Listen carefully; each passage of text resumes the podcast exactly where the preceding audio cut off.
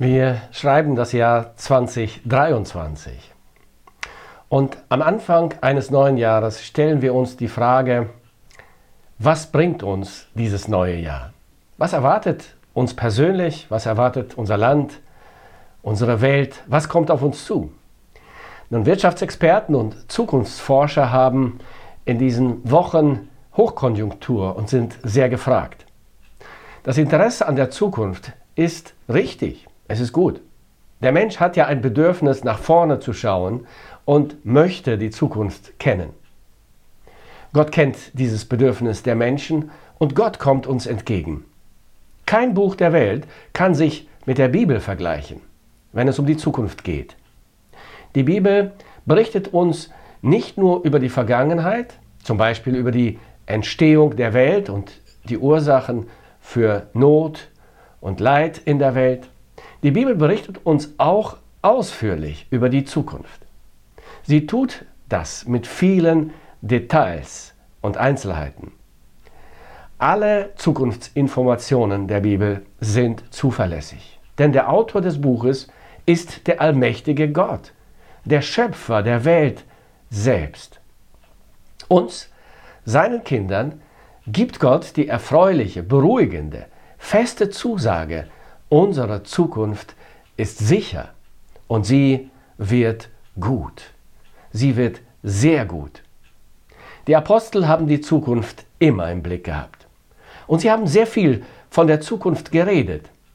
Sie begnügten sich niemals mit der Gegenwart, die oft nicht rosig aussah für sie und die ersten Christen.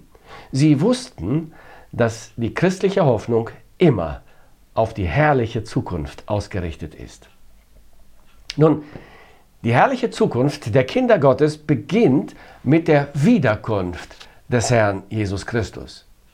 Der zweite Advent steht noch aus, aber er wird unbedingt stattfinden.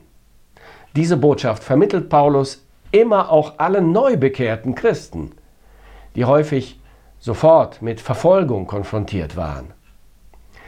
Den neuen Christen in Thessalonich zum Beispiel sagt Paulus, dass sie sich bekehrt haben von den Götzen zu dienen, dem lebendigen und wahren Gott und zu warten auf seinen Sohn vom Himmel.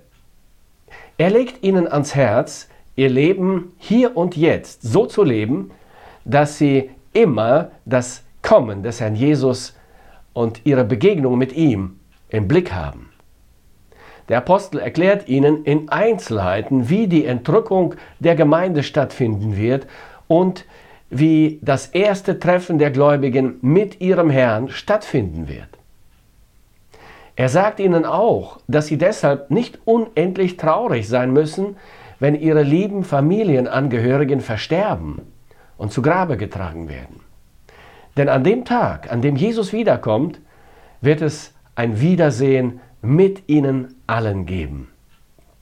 Und schließlich versichert er den Gläubigen in Thessalonich, dass dieser Herr, der für uns gestorben ist und uns mit seinem Blut erlöst hat, uns auch bewahren wird, und zwar unseren Geist samt Seele und Leib, untadelig für die Ankunft des Herrn Jesus Christus.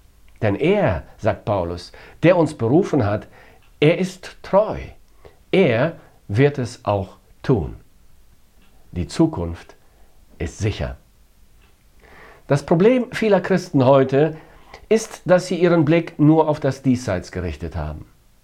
Dass sie sich mehr mit den Umständen beschäftigen, in denen sie leben und nicht mehr in die Zukunft schauen, in die biblische Zukunft. Es ist kein Wunder, dass man bei dieser Lebensweise auch als Christ mutlos und depressiv wird. Wir müssen es neu lernen, in die Zukunft zu schauen. Und dabei kann uns nur die Bibel helfen, denn ihre Informationen sind zuverlässig und wahr. Wir leben in der Erwartung der Wiederkunft unseres Herrn Jesus Christus. Wir leben in der Erwartung des zweiten Advents. Die Zukunft ist sicher, die Zukunft ist gut, denn Gott ist treu und Gott ist gut.